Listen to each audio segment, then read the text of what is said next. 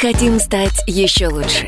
И нравится тебе бесконечно. Специально для тебя мы создали новый сайт – радиокп.ру радиокп.ру Заходи, и ты можешь делать все. Слушать, смотреть, читать. Подкасты, видеотрансляции из студии, текстовые версии лучших программ. радиокп.ру радиокп.ру Заходи, мы удивим тебя.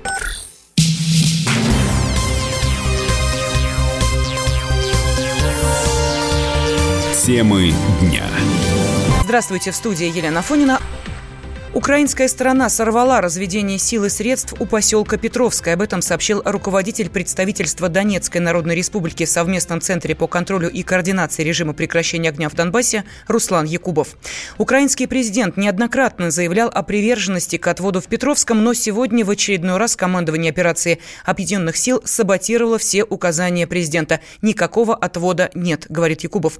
Он добавил, что новая дата отвода сил в районе Петровского станет одним из пунктов повестки дня на ближайших переговорах контактной группы в Минске. С подробностями корреспондент «Комсомольской правды» в Донецке Никита Макаренков. Ровно в час дня по московскому времени на участке разведения в селе Петровском под Донецком народная милиция Донецкой Народной Республики запустила в небо белую сигнальную ракету, которая говорит о готовности к началу процесса. Ответа с украинской стороны так и не поступило. Таким образом, э, Украина в очередной раз сорвала разведение сил и средств в Петровском. Информация о том, что Киев не собирается разводить войска, была еще утром. В штабе операции Объединенных сил заявили, что Украина не будет начинать разведение из-за нарушения семидневной тишины. Это условие было было выдумано украинской стороной для того, чтобы прикрыть себя в случае невыполнения обязательств. Вероятнее всего, украинские власти побоялись угроз националистов, которые выступают против разведения. Они неоднократно заявляли, что не допустят этого, а в случае, если украинские военные начнут отходить, они перекроют пути отвода. Зеленскому предстоит разобраться с внутренними проблемами и решить конфликт с националистами, иначе его заявления дальше не будут восприниматься всерьез. Представитель Донецкой Народной Республики сообщили, что новая дата разведения будет согласовываться на уровне Минска. Еще 1 октября контактная группа по Украине на заседании в Минске согласовала разведение войск в районе двух населенных пунктов на востоке Украины. Это Золотое и Петровское. Оно должно было начаться 7 октября и завершиться 11 октября. Однако несколько попыток оказались безуспешными из-за отказа Киева.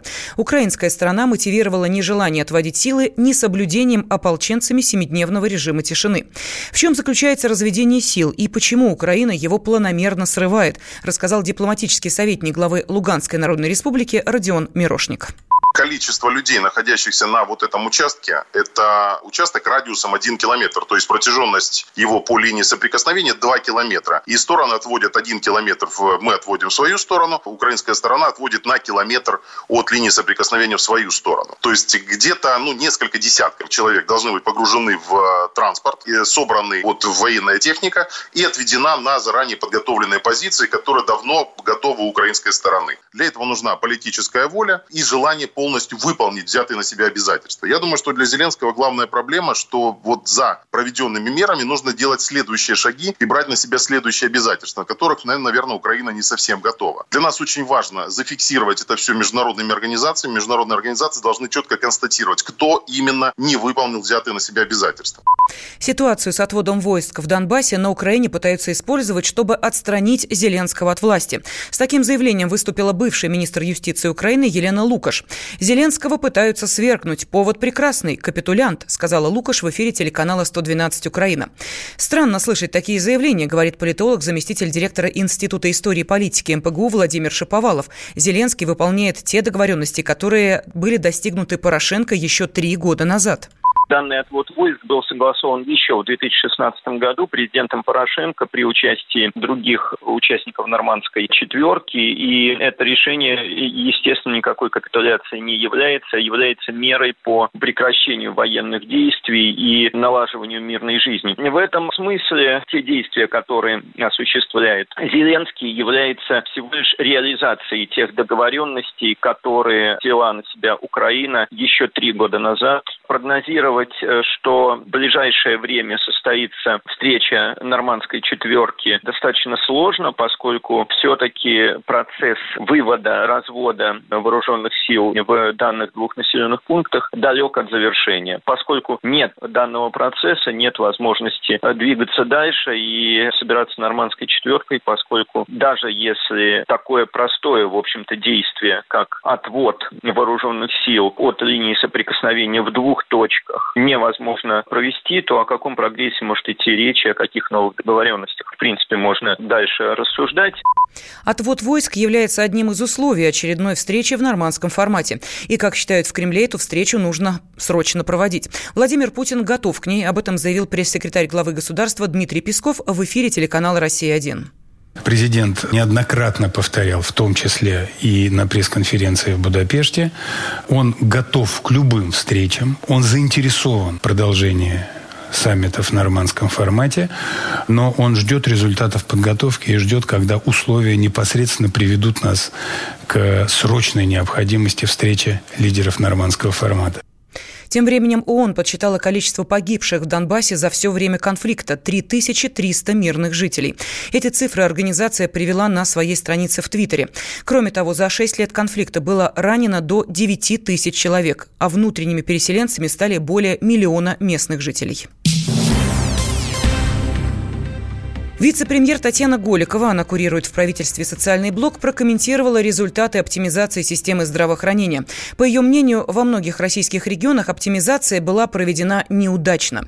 Мнение Голиковой поддерживают и в Кремле. В эфире программы «Москва. Кремль. Путин» на канале «Россия-1» пресс-секретарь президента Дмитрий Песков заявил, что система здравоохранения России не способна к самообновлению и самостоятельному поддержанию необходимого уровня. На протяжении последних, наверное, двух месяцев Путин Путин трижды проводил отдельные совещания, и сейчас кульминация была вот заседание Госсовета именно по этой теме. До 2008 года в результате нацпроектов был сделан существенный прорыв в медицине, в начальном звене, но прошло больше 10 лет. И, наверное, с сожалением можно признать, что, по всей видимости, система просто не так отлажена, чтобы самообновляться. И, собственно, сейчас, когда вот на Госсовете обсуждали конкретные меры, обсуждали уже опираясь на выделенные деньги. Выделены опять огромные деньги. И они будут тратиться. И разговор как раз идет, насколько эффективнее их можно и нужно потратить. Проблем много, потому что закупают новейшее оборудование. Но чтобы им пользовались, нужно подготовить врачей. Врача можно подготовить, но как стимулировать желание врача поехать в сельскую местность или поехать в отдаленный регион и там работать?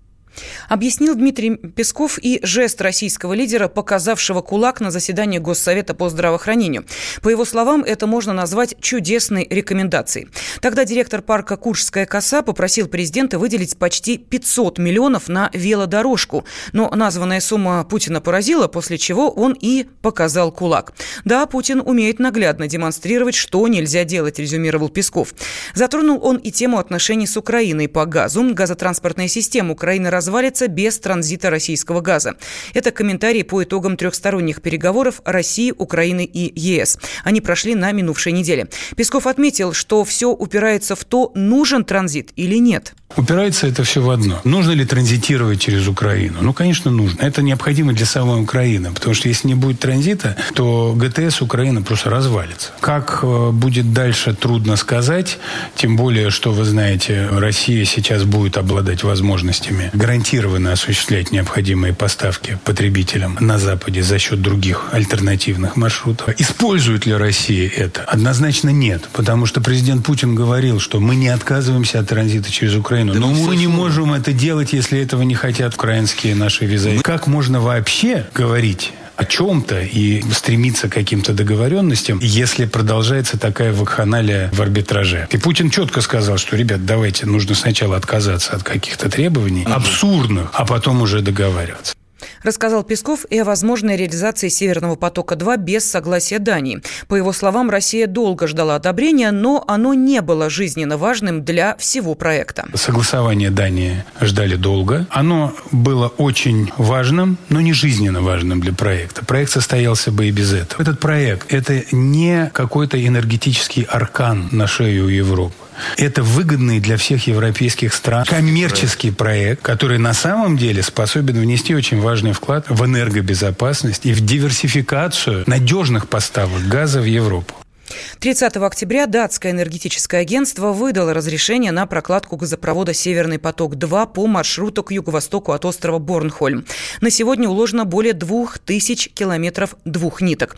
Работы завершены в водах России, Финляндии и Швеции, а также большей частью в водах Германии. «Северный поток-2» планируется запустить до конца года. Убитых в Москве главу Центра противодействия экстремизму МВД Ингушетии Ибрагима Эльчаркиева и его брата Ахмеда похоронили сегодня на родовом кладбище в Назране.